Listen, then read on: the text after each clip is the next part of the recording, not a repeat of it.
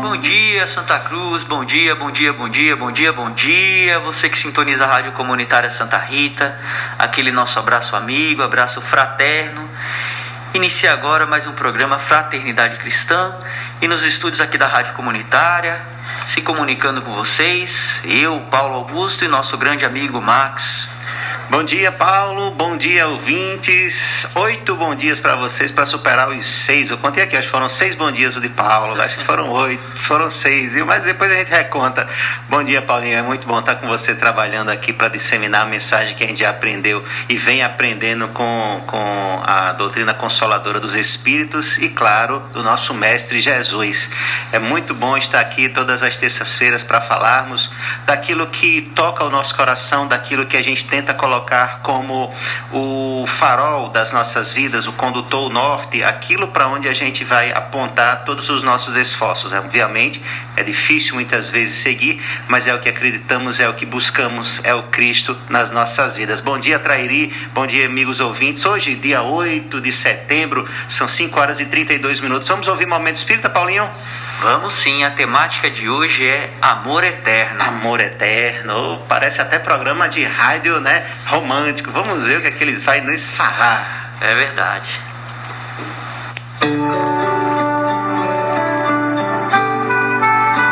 Amor eterno.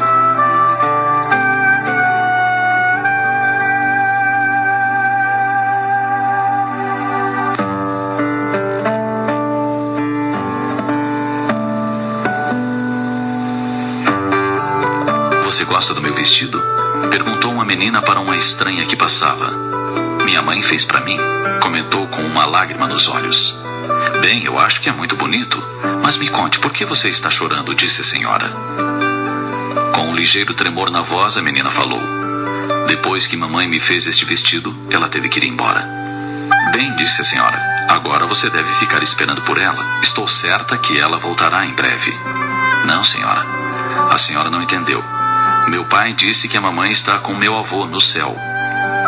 Finalmente, a mulher percebeu o que a criança estava dizendo e por que estava choramingando. Comovida, ajoelhou-se e carinhosamente embalou a criança nos braços. Acariciando-a, chorou baixinho com ela. Então, de repente, a menina fez algo que a mulher achou muito estranho. Começou a cantar. Cantava tão suavemente que era quase um sussurro.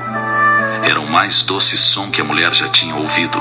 Parecia a canção de um pássaro. Quando a criança parou de cantar, explicou para a senhora. Minha mãe cantou esta canção para mim antes de ir embora.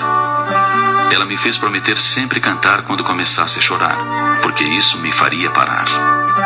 Veja, exclamou a criança. Cantei e agora os meus olhos estão secos. Quando a mulher se virou para ir embora, a pequena menina se agarrou na sua roupa.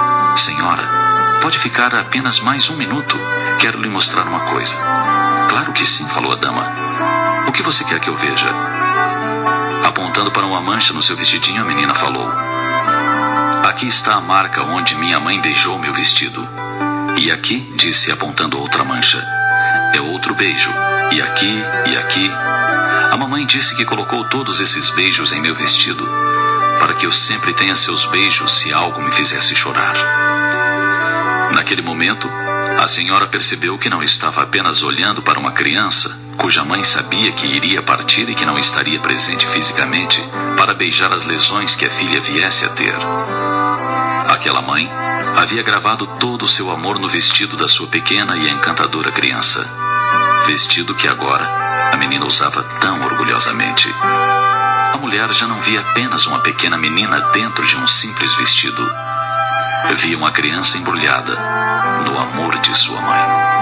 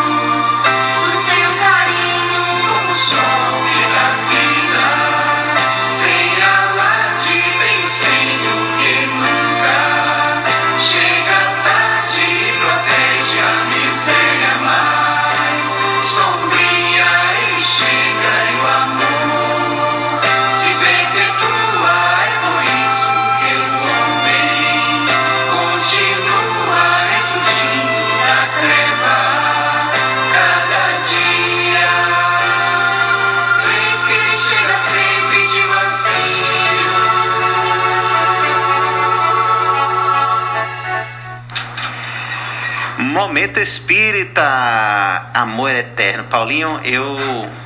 Meus olhos também cheiram de lágrimas com a história, viu? Pensar no amor dessa mãe com essa criança e a forma com que a criança guarda na memória esse amor maternal.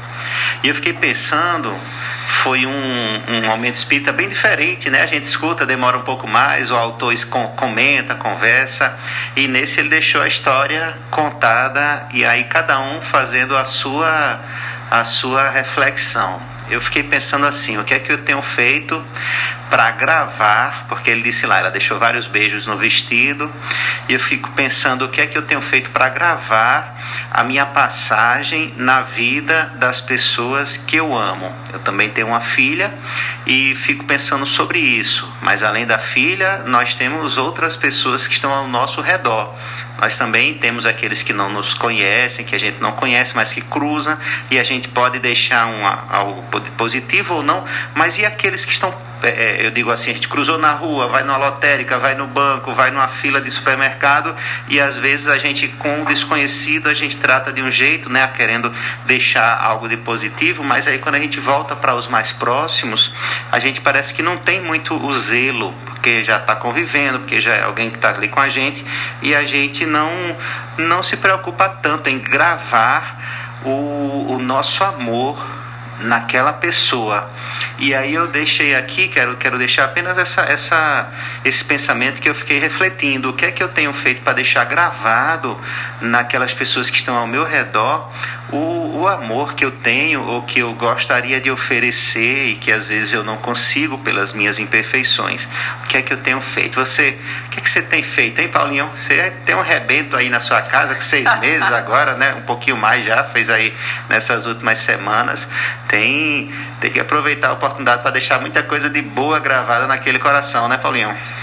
Exatamente, né? É uma missão que todos nós cristãos temos, né? Estreitar os laços do amor entre os corações, né? Dos nossos com os nossos familiares e dos nossos também com as outras pessoas que convivem com a gente diariamente. É muito comum, né, Max, depois que a pessoa vai para o plano maior, né? A pessoa deixa aqui estar com a gente é, no plano terrestre, aquele reconhecimento, aquela valorização, né? Muitas vezes o que você nunca disse daquela pessoa para os seus semelhantes, quando aquela pessoa parte, você começa a dizer ou você começa a escutar daquela pessoa né? Então, é, isso é bom, né? Não tem problema, é ótimo que a gente fale bem, que a gente se recorde das boas lições daqueles que nos deixaram, mas por que não também, já a partir de hoje, a gente trazer o elogio para eles, né? o elogio que tanto estimula, que tanto nos vigora, principalmente quando a gente está no caminho do bem. Né? É aquele estímulo que, que vem quando a gente está ali meio cansado para seguir na marcha, para seguir em frente, trabalhando no bem. Né? Então, aproveitemos diariamente né, para falar eu te amo, para trazer boas conversas, bons diálogos, né? É, para fazer boas ações juntos. Mas tem gente até que é envergonhada, Max, em chegar e falar assim: olha, né, eu gosto tanto de você, é uma pessoa tão bacana, uma mãe, um filho, né? Falar: olha, eu te amo, abraçar, Verdade. dar um cheiro. Cada um tem na sua casa é, alguns conjuntos de comportamentos. Né? Mas se você que está nos escutando, se você está com um pouquinho de vergonha, está com um pouquinho de dúvida, né? a primeira pessoa que abraçar você durante o dia, você pense nesse abraço, se foi bom, se for ruim. Se foi bom, né, o que é bom é para a gente exercitar em nossas vidas e na vida dos nossos irmãos também. Então, abraça as pessoas, cumprimente, bom dia, boa tarde aqueles que você ama, eu te amo, sinceramente, né? E se você está meio que envergonhado, né?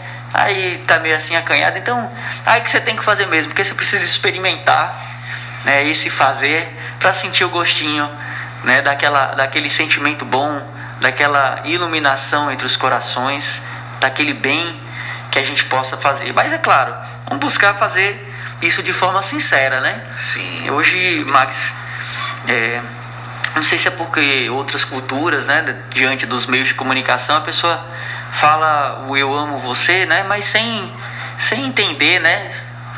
É, o sentido disso e na mesma, da mesma forma que falo eu amo, também falo eu odeio, né? Uhum. Então, é, se você também está dentro dessa condição, reflita um pouquinho, né? Sobre a importância de falar e sentir esse, esse, esse sentimento de forma verdadeira. Porque se não for verdadeiro, vamos buscar né, esse sentimento, vamos buscar vivenciá-lo é, da melhor maneira possível.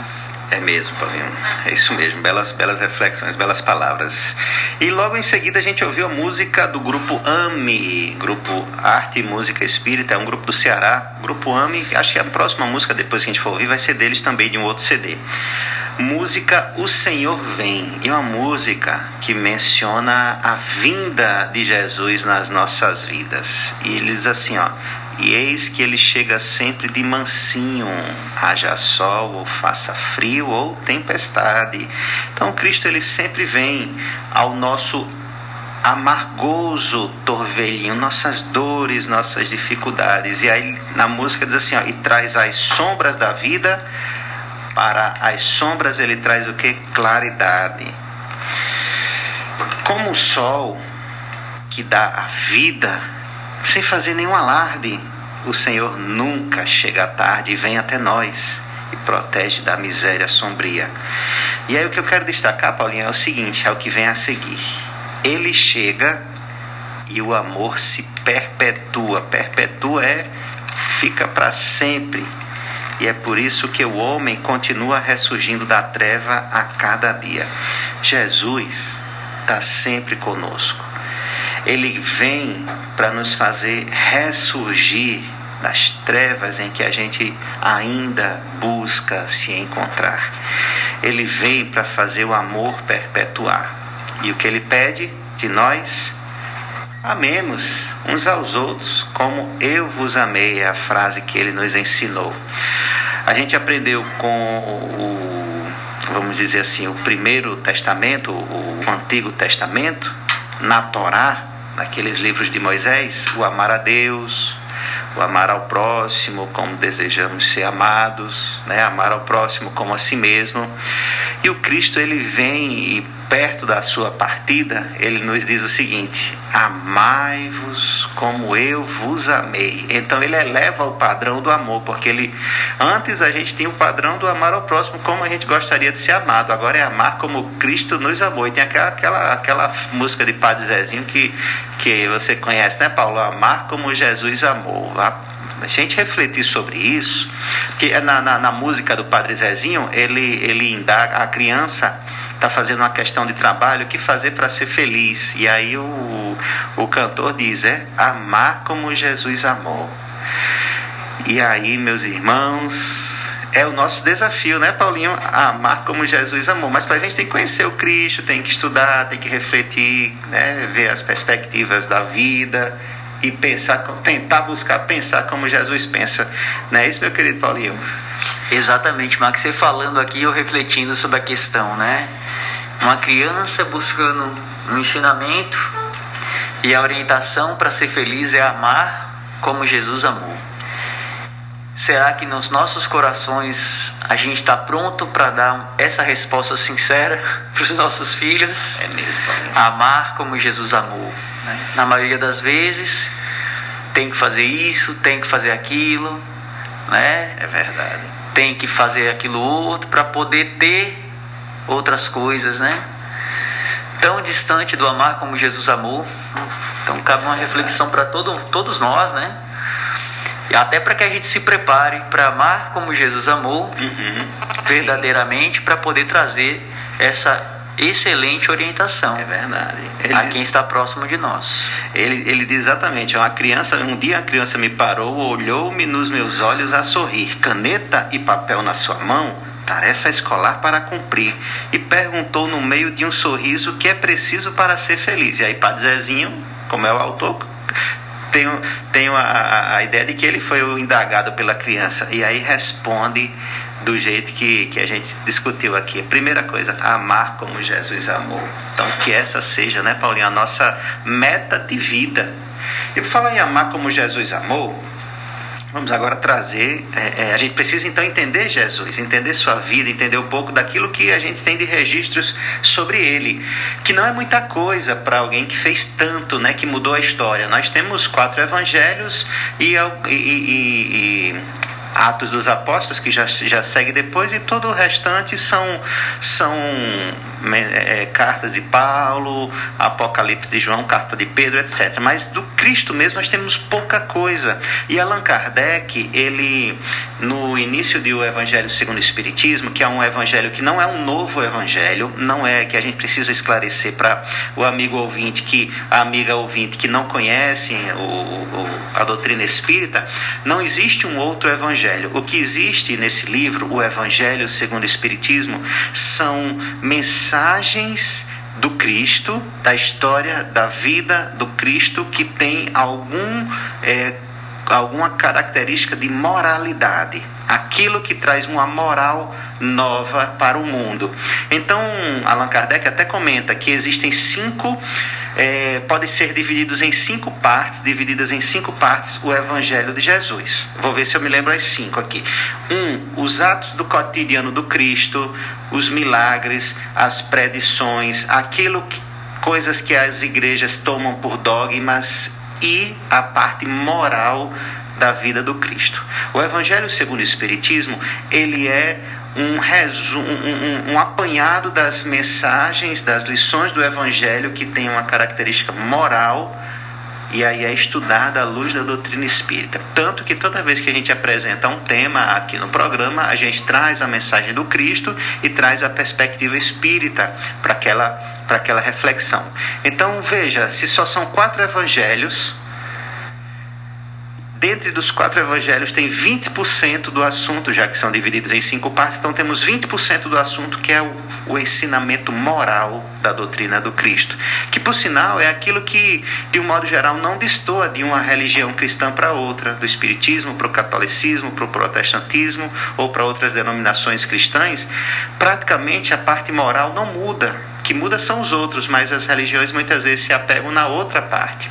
Uns discutem se o Cristo realmente nasceu numa manjedoura, se a história mágica aqui do nascimento do Cristo aconteceu ou não, como, como Maria engravidou, como foi que aconteceram tais coisas, quando na verdade, embora tudo seja importante, existe algo ainda mais essencial para ser estudado, discutido e refletido, que é descobrir como Jesus amou, descobrir como Jesus viveu esse amor. E aí, por isso, a doutrina espírita vem buscar resgatar o cristianismo na sua essência, para nos apresentar da forma mais pura e límpida, para a gente poder aplicar nas nossas vidas. E por falar nisso, vamos hoje é, trazer um dos tópicos da, da mensagem do Cristo, que é está no capítulo do Evangelho segundo o Espiritismo, capítulo 24, e a mensagem se intitula Não são os que estão sãos que precisam de médico. Em outras palavras, os que estão saudáveis não precisa de médico. Isso está baseado no, numa, numa conversa do Cristo quando ele está na casa de Mateus tendo uma refeição. E aí a gente vai convidar nosso irmão lá do hemisfério norte, o Mackenzie Melo, para fazer o primeiro comentário do assunto e logo depois a gente faz aqui o, o, os nossos comentários. Nós aqui, Paulo e Max, damos as boas-vindas ao Mackenzie. Mackenzie, um bom dia para você, seja bem-vindo. Fala um pouco com essa turma do Trairi que está aqui de, de ouvidos abertos para te ouvir, meu irmão. Um abraço.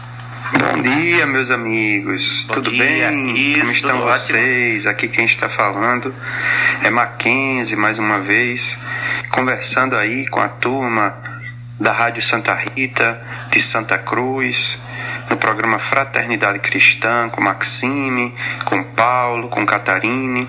Espero que estejam todos muito bem.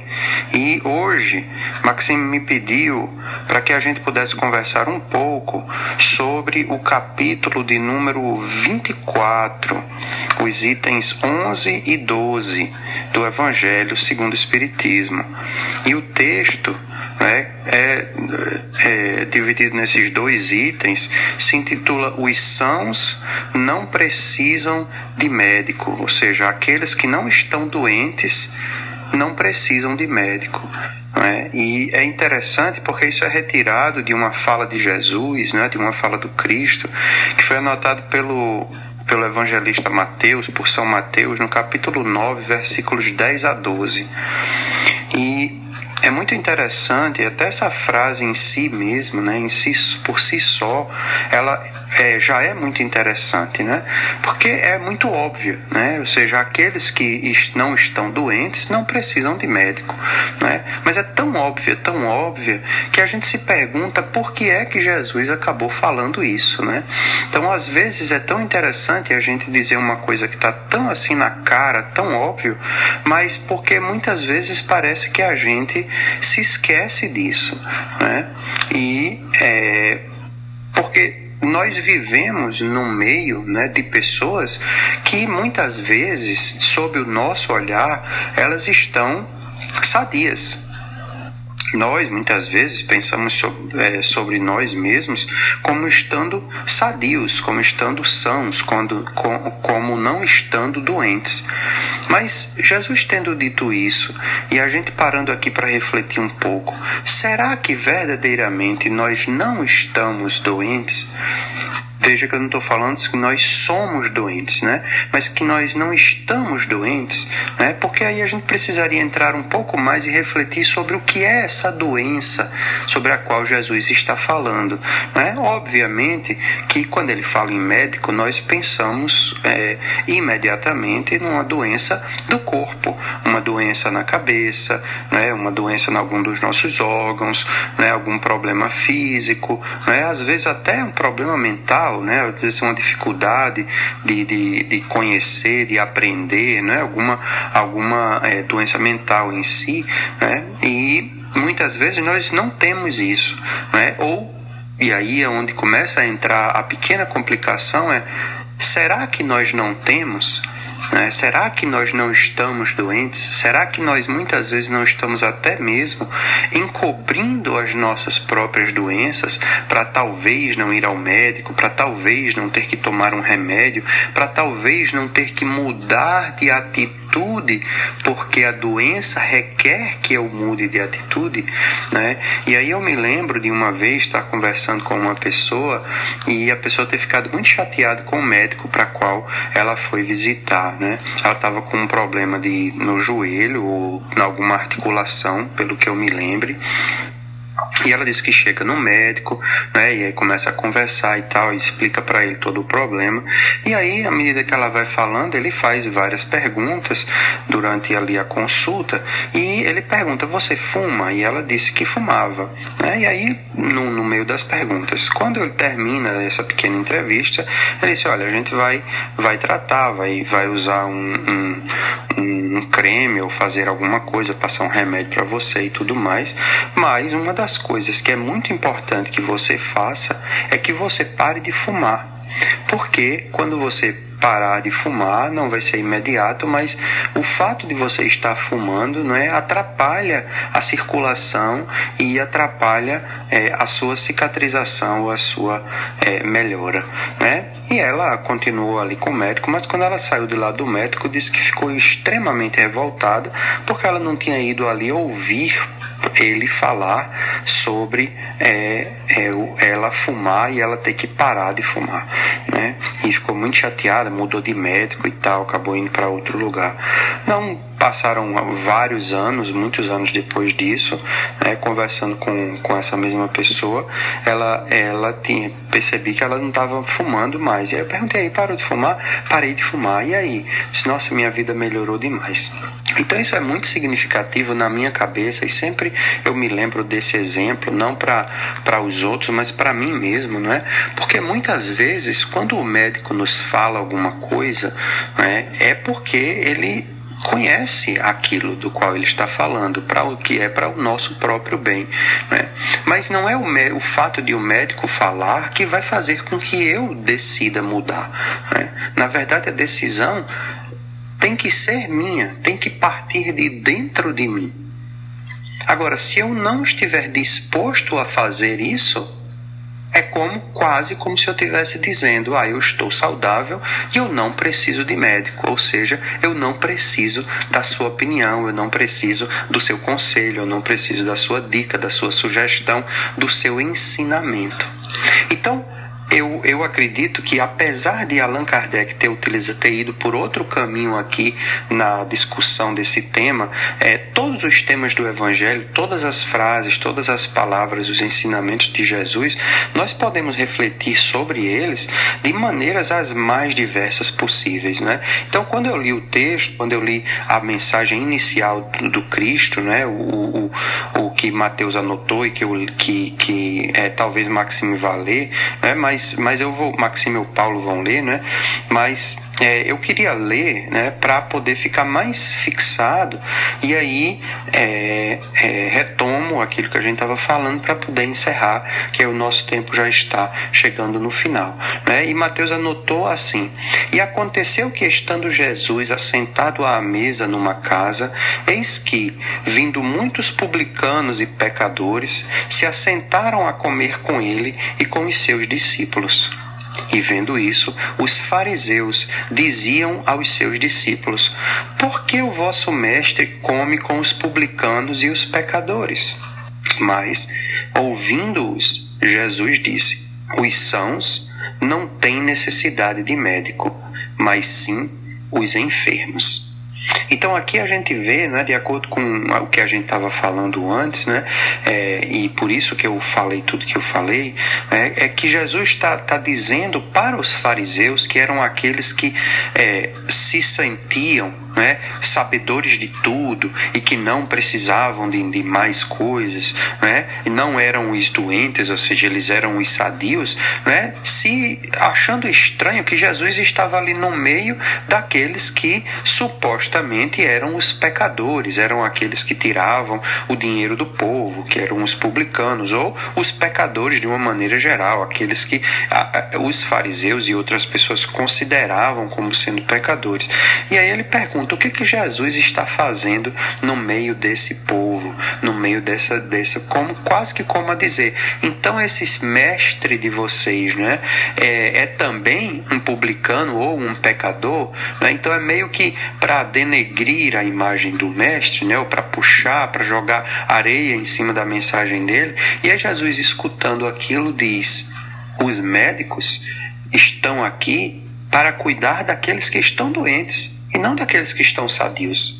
Então, se vocês acham, e eles também acham, que estão doentes e precisam de um médico, cá estou eu para ajudá-los. É um pouco Jesus dizendo isso, né? Agora, se vocês não se acham tão melhores e não acham que estão precisando de médico, não tem problema nenhum. Sigam a vida de vocês e continuem felizes com o que vocês já sabem, com o que vocês já aprenderam, né? Óbvio que essas aqui são as minhas palavras, Jesus jamais falaria isso, é, mas é, a gente procurando parar e interpretar um pouco, né? É, é mais ou menos isso que ele está dizendo. A, o, grande o grande questionamento aqui, entretanto, não é para os fariseus daquela época, nem para os publicanos, nem para os discípulos, nem para os pecadores daquela época, e sim para nós, os que vivemos hoje hoje.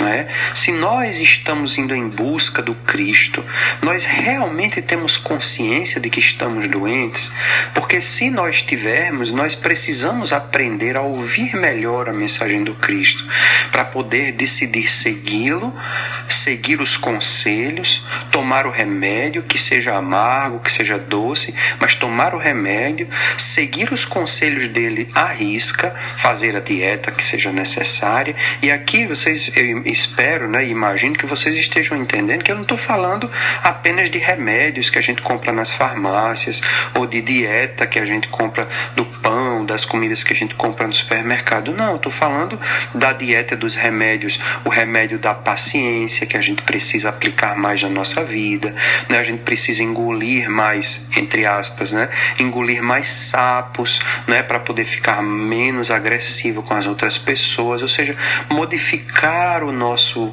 o nosso olhar para o mundo, o modo como nós enfrentamos as dificuldades, o modo como nós encaramos o mundo para podermos ficar cada vez mais saudável. É, então, que nós possamos nos dar conta que nós ainda, por estarmos aqui nesta terra, nós ainda somos doentes, ainda estamos doentes, trabalhando para que um dia possamos não mais ser doentes e aí estarmos na posição de talvez, quem sabe, ensinar e dar melhores conselhos às outras pessoas, não é? Então, meus amigos, esse é uma das interpretações, eu acho que Maxime, Paulo, Catarina, se ela já tiver voltado né, das férias, vão conversar com vocês sobre outros aspectos dessa mensagem e espero que eles consigam ainda, talvez até aprofundar mais isso que eu falei aqui nesses minutinhos para vocês, tá bom? Mais uma vez, muito obrigado. Espero que o dia de vocês e a semana de vocês seja maravilhosa e esperamos que espero, esperamos não, né? espero poder voltar aqui mais alguma vez no futuro em breve para que possamos nos ver ou melhor nos ouvir em breve. Um grande abraço e fiquem todos com Deus. Até breve.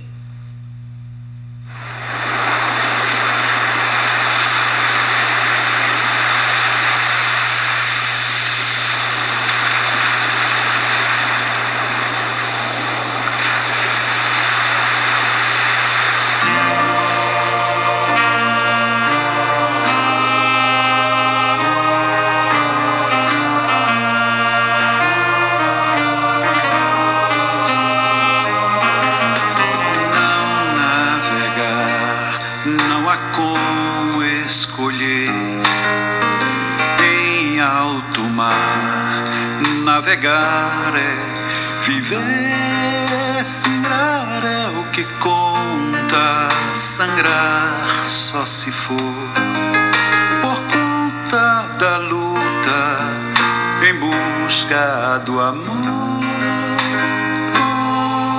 Conquistar com quanto vencer movimentos intensos, marolas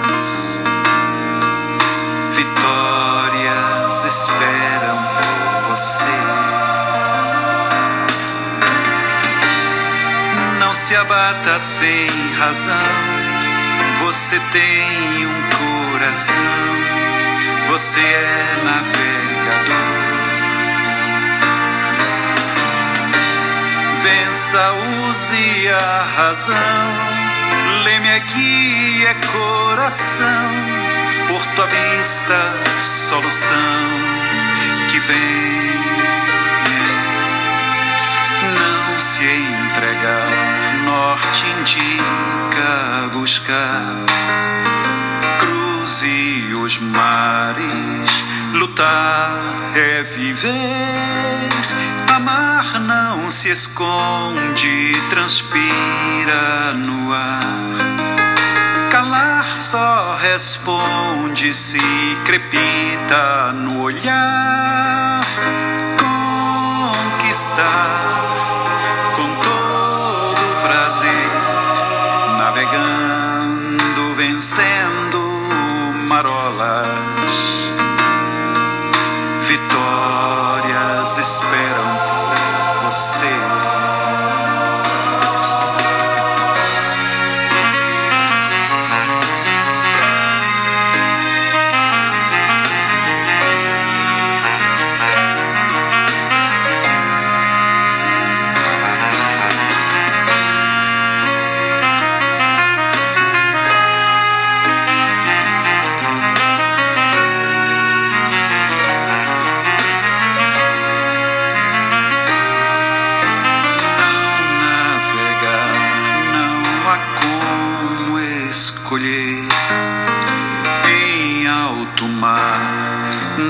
Navegar é viver, amar é o que conta, sangrar só se for por conta da luta em busca do amor.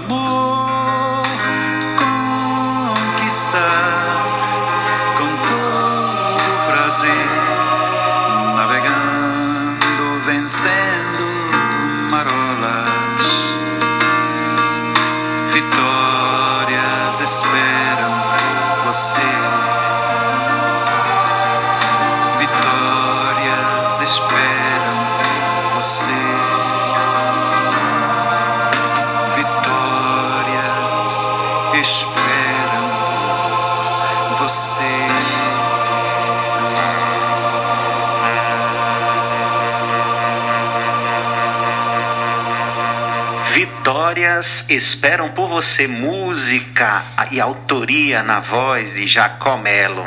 Essa música, Paulo Augusto, uma mensagem de otimismo e esperança para os nossos dias, nossas vidas. Se antes a gente apresentou Jesus como médico e Mackenzie comentou, a gente vem aí, o seu Jacó Melo garantindo que as vitórias virão, mas a gente precisa aí usar coração, a gente precisa usar razão e não desistir. Muitas vezes a vida ela vem de um modo é, vou colocar aqui uma palavra entre aspas, sorrateiro e nos dá uma queda e a gente acha que tudo vai desabar. Mas trazendo a primeira música, O Senhor Vem, a gente quando não se lembra do Cristo, quando não percebe a sua presença, realmente a gente acredita e se deixa levar por esses pensamentos que o fracasso vem, que está vindo, está nos levando, mas o Senhor está ali do nosso lado.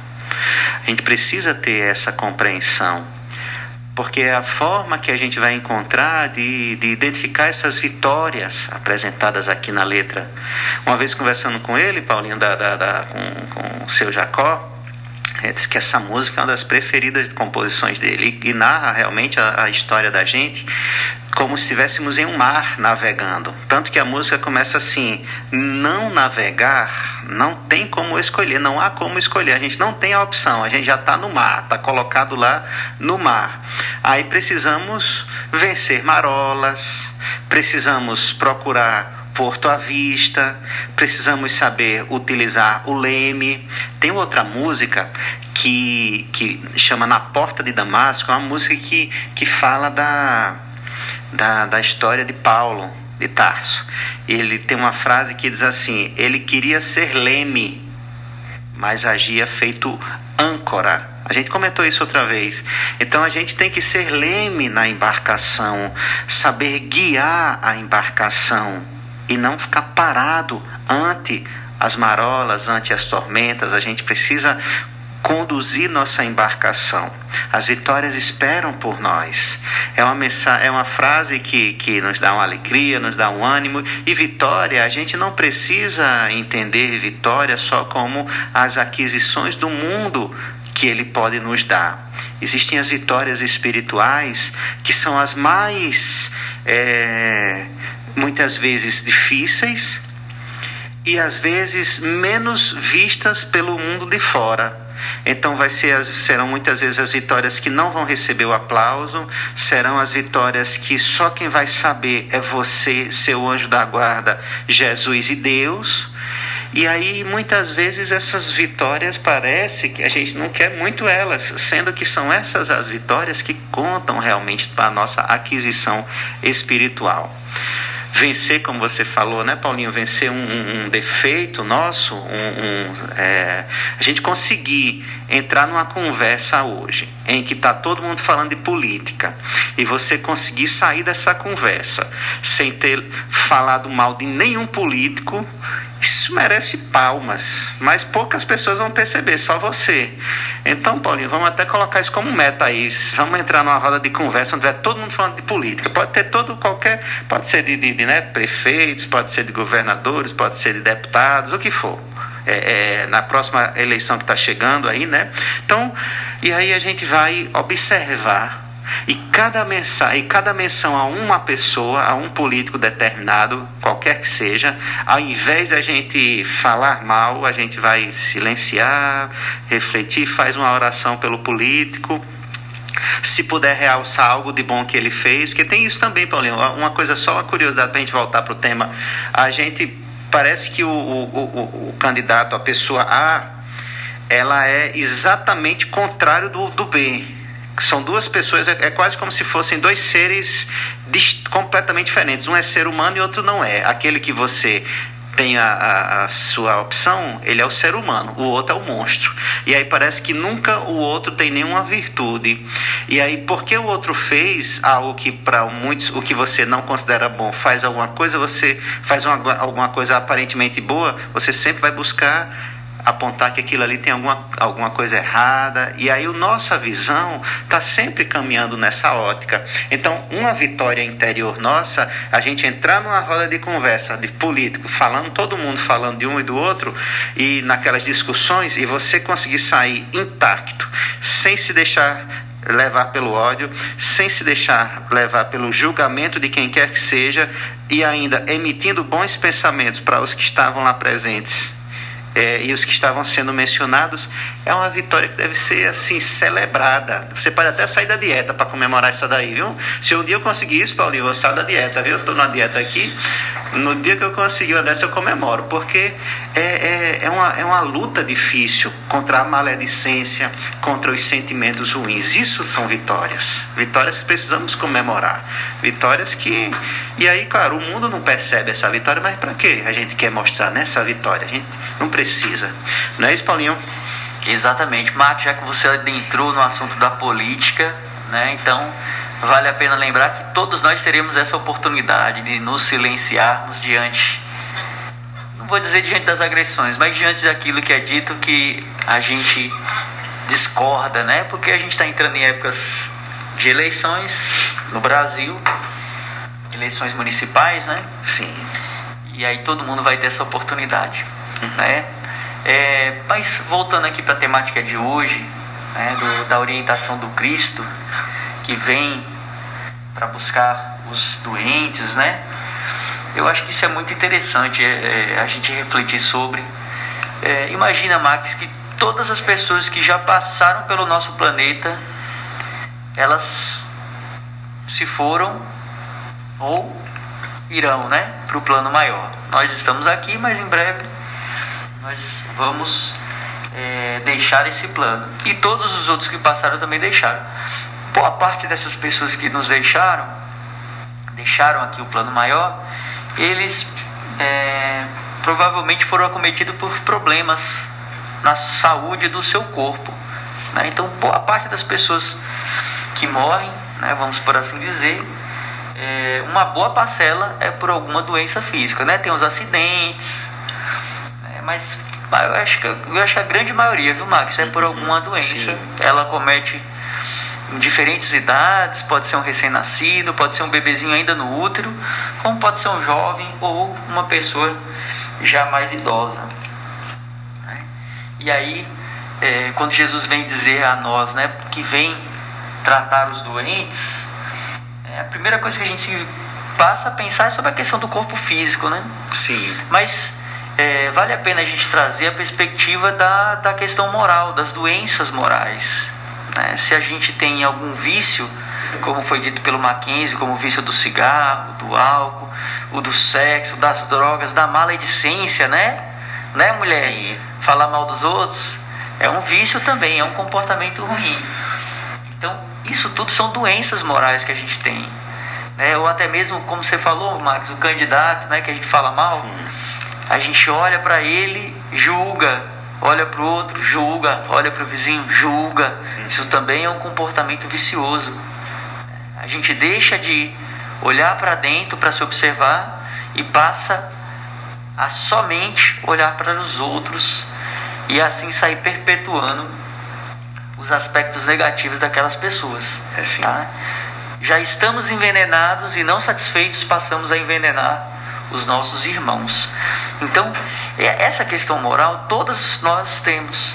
E Jesus vem nos trazer vários ensinamentos que funcionam como remédios, que se a gente aceitar, a gente passa a tratar essas doenças que nós temos.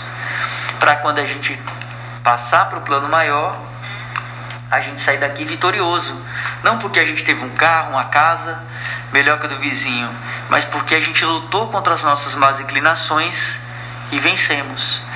Nós que éramos acostumados a falar mal dos outros, falar mal do político, não nos comportamos mais dessa forma. Nós que éramos viciados em álcool, drogas, sexo, passamos para outro plano, vencemos essas más inclinações. Né? Então, essa é a vitória que o Cristo espera que a gente caminhe em direção. Né? Não é a vitória material. É claro que é importante que a gente trabalhe é, que a gente provém o sustento da nossa família, que com esse sustento a gente tenha o nosso, o nosso consumo que vai auxiliar também no sustento de outras famílias e assim todos trabalhando juntos, vamos é, mover o nosso planeta, né? Vamos auxiliar no progresso do planeta. Claro que isso é importante, mas o mais importante é fazer tudo isso é, pensando e priorizando o bem, o amor, nunca fazendo mal ao próximo. Quando fizer mal ao próximo, não tem problema, peça desculpa, né? Faça, é, cubra aquele mal pelo bem, né? Não tem problema, errar nós vamos, é comum, todo mundo vai errar. Né? Muitas vezes a gente nem vai perceber e é por isso que a gente tem que estar com os dois olhos, os dois ouvidos atentos a nós mesmos, né? ao nosso coração, aos nossos sentimentos, para que a gente possa cada dia dar um passo na jornada da nossa melhora moral, né? da nossa depuração moral, lutando todos os dias das nossas vidas, principalmente, né? Contra nossas inclinações ao mal. Tá? E não pense que o mal é só o que mata, não pense que o mal é só o que rouba. Né? Isso é, também é o mal. Mas nunca tenha a ilusão de que você não faz mal e de que você não é capaz de ferir as pessoas. Você não rouba, você não mata. Mas muitas vezes, três palavras suas agem como uma faca muito bem afiada no coração das outras pessoas, trazendo dor, ressentimento, mágoas, muitas vezes até o ódio. Tá? E isso é o que a gente não quer para essa vida. A gente quer se distanciar disso, quer lutar contra isso. Então a gente precisa se esforçar muito, se analisar, né, muito para poder estar atento aos nossos passos, né, para poder sermos o leme né, sabermos em que direção nós estamos. Claro que seguir o Paulo, o Max ou outra pessoa né, é, não é a nossa proposta. É, nossa, nós estamos aqui dando algum, fazendo algumas sugestões muito limitadas diante da nossa perspectiva de vida e o que aprendemos até agora com os ensinamentos do Cristo. É, mas quer seguir alguém? Quer ter uma referência? A referência chama-se Jesus. Essa é inabalável, essa é invencível, essa não vai permitir é, uma ilusão, que você viva em uma ilusão. Tá? Então siga as orientações do Jesus, independente da sua religião. Esse programa é um programa que traz o Evangelho do Cristo numa perspectiva espírita, né? É um programa espírita, mas né? O nosso objetivo não é que você se torne espírita, nosso objetivo é apenas, junto com você, refletir para que todos nós, seja no espiritismo, no catolicismo, no protestantismo, que nós sigamos motivados a sempre fazer o bem, a buscar amar, é, a buscar cada vez mais viver o Evangelho de Jesus. É isso mesmo, Paulinho. E seguir o Cristo, buscar o Cristo, deve ser isso que você acabou de falar, a nossa motivação. O verdadeiro cristão, ele não é, não é de lamentar, não é de estar tá triste, não é de estar tá cabisbaixo, ele pode estar tá sofrendo, pode estar sangrando, pode estar machucado, ferido, né? Pode estar com o coração partido, mas como ele entende que o Cristo e as, é, é, é, a nossa grande bússola, é o nosso grande farol, e entende que o Cristo passou por tudo isso, a gente também passa, então a gente vê isso com outras perspectivas. Não para a gente, quando eu já estou me colocando como um verdadeiro cristão, que na verdade não sou, estou almejando, mas assim, o verdadeiro cristão ele entende que tudo isso tem um motivo de ser, tudo isso é passageiro e que o Cristo está nos ajudando a conduzir se a gente quiser ser conduzido. E Paulinho, eu queria trazer um apontamento que você me, me, me ensinou uma reflexão é, do Cristo. Eu não sigo você, não tenho nem esses perfis do Instagram, essas coisas. Eu acho que você nem tem também, né? Então eu não te sigo, mas você tem ótimas orientações para nos fazer atravessar e chegar no Cristo, na, no pensamento dele. É o que é, quais são as bem-aventuranças. E aí tem uma delas que Jesus disse assim: Bem-aventurados os eita, os puros de coração, puros de coração, porque eles, eles verão a Deus. Jesus, nessa passagem que foi lida né, pelo Mackenzie, Tatá, é, é, comenta que ele está fazendo refeição na casa de um publicano. O publicano é Mateus. Mateus é o evangelista que registrou as primeiras informações da vida do Cristo. É no Evangelho de Mateus, isso está historicamente, a gente ainda não tem essa informação, mas está narrado pelo, pelo Espírito Emmanuel no livro Paulo Estevão, que quais eram as referências que todos os iniciantes do cristianismo tinham logo no início são as anotações de Mateus, que era um publicano, que era um cobrador de, impostos. Então, se o Cristo, por exemplo, não o convida, porque a gente vai, vai, a gente fica sabendo que João, o evangelista, ele faz anotações, tem o seu próprio evangelho, mas João, o evangelista, ele é, é o último a escrever sobre Jesus acho que mais de 30 anos depois que Jesus morreu é que ele veio escrever o seu evangelho. Lucas é um médico que conhece o cristianismo por meio de Paulo de Tarso.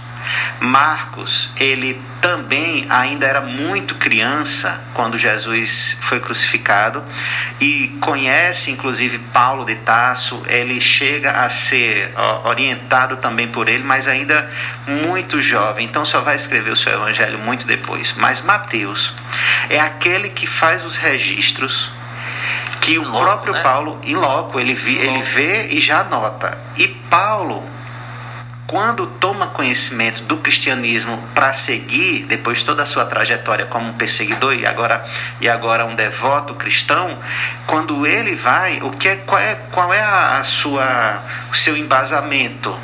É o Evangelho de Mateus.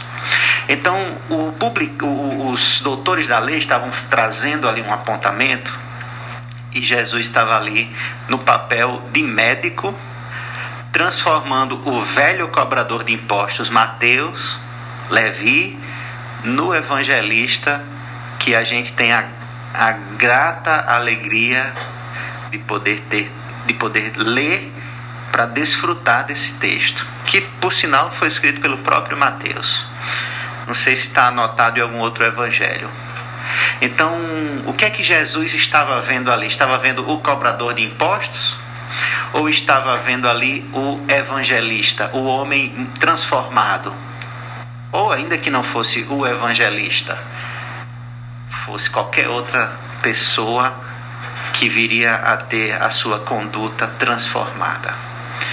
Meus irmãos, nós não somos Deus e se fôssemos, a gente jamais faria esse julgamento. Por que, que eu digo que não somos? Porque a gente é incapaz de desvendar o coração de qualquer ser humano.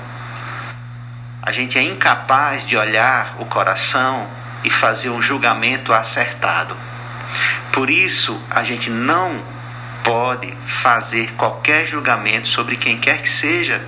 Se fazer julgamento sobre nós mesmos já não é fácil, lembra quando a gente aprende com o Espiritismo que diz assim: é, é, como fazer para vencer as mais inclinações, etc, etc. Uma pergunta do livro dos Espíritos, a resposta dos Espíritos é assim: descobre, é, é, é descobre a ti mesmo é, é, aprende a te conhecer. Então a gente nem se conhece, nem a nós mesmos a gente é capaz de fazer o julgamento acertado. Então por que é que vamos fazer o julgamento do outro? O Cristo, na sua visão pura, por isso eu trouxe a bem-aventurança, ele enxerga no outro a presença de Deus. E aí ele chega como médico, ele chega como pai, como irmão mais velho, ele chega como com, com todas as possibilidades de fazer a gente levantar e andar. E você, Paulinho, quando começou a fazer a sua fala, eu me lembrei exatamente de uma fala de Haroldo Dutra, que ele diz assim: é, Lázaro foi, foi ressuscitado, mas morreu. Os leprosos curados foram curados, mas morreram. A mulher que estava sangrando parou de sangrar, mas depois ela não viveu eternamente. Ninguém viveu na mesma vida ali, naquele corpo, para sempre. Todos morreram. mas o impacto que o Cristo deixa de transformação moral é o que é muito mais significativo. A gente aprende nas obras de André Luiz que muitas vezes as dificuldades que a gente vem a enfrentar no campo da saúde física e orgânica nessa existência são repercussões de vidas passadas. Que a gente vai muitas vezes tentar tudo que é possível e, e provavelmente em alguns casos não vamos conseguir a solução da saúde orgânica do jeito que a gente gostaria. Mas se a gente tivesse a perspectiva da, da eternidade, que todos iremos, já desfrutamos disso, não é nem iremos, que todos já estamos aptos a desfrutar dessa eternidade. Então, quando a gente observar isso, entenderemos que aquilo que no momento a gente passa é temporário, a doença física, orgânica, a, a experiência da pobreza, das questões mais difíceis sociais, a questão dos desapontamentos, da ingratidão de outros que nos abandonam e assim por diante. Tudo isso são reflexos do que já vivenciamos, voltando à tona na nossa vida, para que a gente é, possa se valer da experiência no corpo, na vida, para a gente levar no nosso regresso ao grande, né, a grande pátria, a pátria espiritual, ao grande mundo, à grande vida, essa experiência chegando como vitória. Ainda que a gente não tenha alcançado a cura da doença do corpo físico, se nós tivermos observado que Jesus é o médico das almas e a gente conseguir pegar um pouquinho desse desse medicamento do Cristo, que são as suas lições, que são os seus ensinamentos, e voltando até para a música do Padre Zezinho que a gente falou, amar como ele amou, a gente não precisa mais de outro medicamento se a gente aprender a amar como Jesus amou. Essa é a grande cura do Cristo nas nossas vidas. Mas precisamos não só aceitá-lo, não só estudá-lo, precisamos vivenciá-lo como propõe Padre Zezinho a jovem, a criança estudando sobre o que fazer para ser feliz. Temos música, Paulinho? Estamos chegando no final, né? Fim dos Tempos, Grupo AMI. Fim dos Tempos, Grupo AMI, música do espírito João Cabete, psicografia. Vamos lá? Vamos nessa, Paulinho.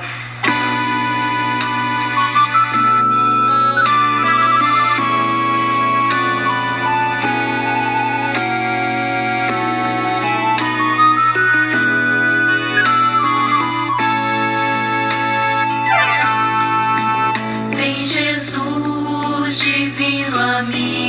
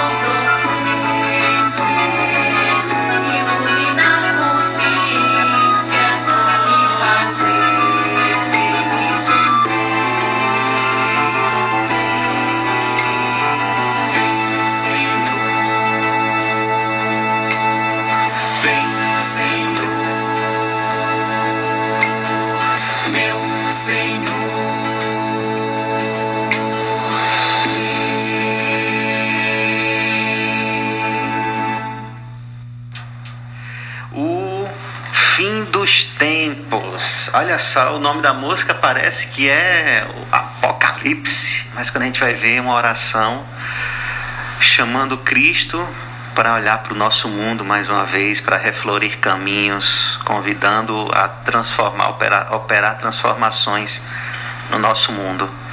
E a gente é peça-chave essencial também nessa transformação. A gente não pode atribuir só ao Cristo. Apesar de que eu queria até deixar como reflexão pessoal final, é que se ontem, Paulinho, a gente declarava, ontem foi feriado nacional, né? Independência do nosso país, hoje nós precisamos declarar dependência total ao Cristo nós devemos declarar essa dependência, porque talvez assim, se a gente se declarar como dependentes do Cristo, nós vamos entender que nós ainda estamos gravitando no campo de doente espiritual, doentes no sentido de que a gente tem muito a corrigir para que a gente tenha uma vida plenamente saudável no campo espiritual, emocional e também muitas vezes orgânico a gente precisa trazer essa dependência do Cristo para nós, para que a gente comece a entender que é com Ele que a gente vai avançar. Na música diz assim, e a frase que eu destaco da música é só essa: Só tu és o nosso abrigo. Então, se a gente começar a entender isso, e aí, a partir desse entendimento, começar a buscar viver isso, a gente já vai ter dado um grande passo, que é identificar que nós precisamos do Cristo e se a gente precisa dele, a gente não vai tentar se distanciar dele. Meus amigos, uma semana maravilhosa para todos. É uma alegria muito grande desfrutar aqui da presença de Paulo, poder aqui abrir a nossa, a, o microfone para falar para cada um de vocês. Esperamos que as nossas falas atinjam, alcancem os corações e gerem, provoquem reflexões, que despertem, junto como a gente tenta despertar a nossa própria consciência para como diz a música, fazer feliz o mundo. Ainda vamos escutar depois um trecho de Chico Xavier, mas quero ouvir aqui a despedida de Paulo. Paulinho, um abraço forte, meu amigo. Eu fico feliz demais quando eu chego e quando vou saio feliz, porque a gente recebe uma, uma energia muito grande aqui na rádio. Mas já sei que a gente vai se despedir, só semana que vem a gente vai se reencontrar. É muito bom estar com você, viu, Paulinho? Ó, vou, vou dizer como meu amigo, o nosso amigo, na verdade, João do Manguzá, fala lá com os trabalhadores lá na Casa Espírita Bolsa Samaritano em Natal. Ele chega e já vai dizendo: Bom dia, olha, eu te amo, viu, Paulinho, eu te amo. Lembrando aqui do início da, da nossa fala, no início aí, Momento Espírita. Te amo, meu amigo. Um abraço, é muito bom estar com você. Maravilha, eu que agradeço a oportunidade de ter um grande parceiro, professor, amigo, consolador. São muitas as atribuições de Marx aqui que eu dou muito trabalho para ele. Eu que agradeço essa amizade maravilhosa que eu encontrei aqui em Santa Cruz. Ô, benção, só benção. Seguir ao longo da eternidade. Sem dúvida. E agradeço também ao nosso ouvinte, amado, da Rádio Comunitária, é, você que sintoniza é, e acompanha essa programação, a gente agradece muito. É, sempre, é claro, a gente pede desculpa pelas nossas falas é, que não foram boas, né? É, e também conta com a sua colaboração para nos ajudar sempre a fazer melhor. Então você que escuta nosso programa, quer dar uma sugestão, pode ligar aqui na rádio durante a programação, mandar o WhatsApp né, da rádio é 9860-67726, 9860-67726.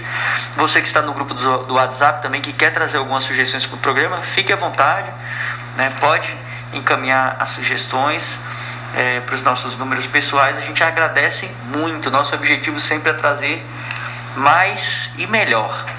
Então, é, a gente se despede é, em mais essa semana e vamos finalizar aqui com uma, uma, um trecho de uma mensagem na voz de Chico Xavier intitulada Ele Atenderá.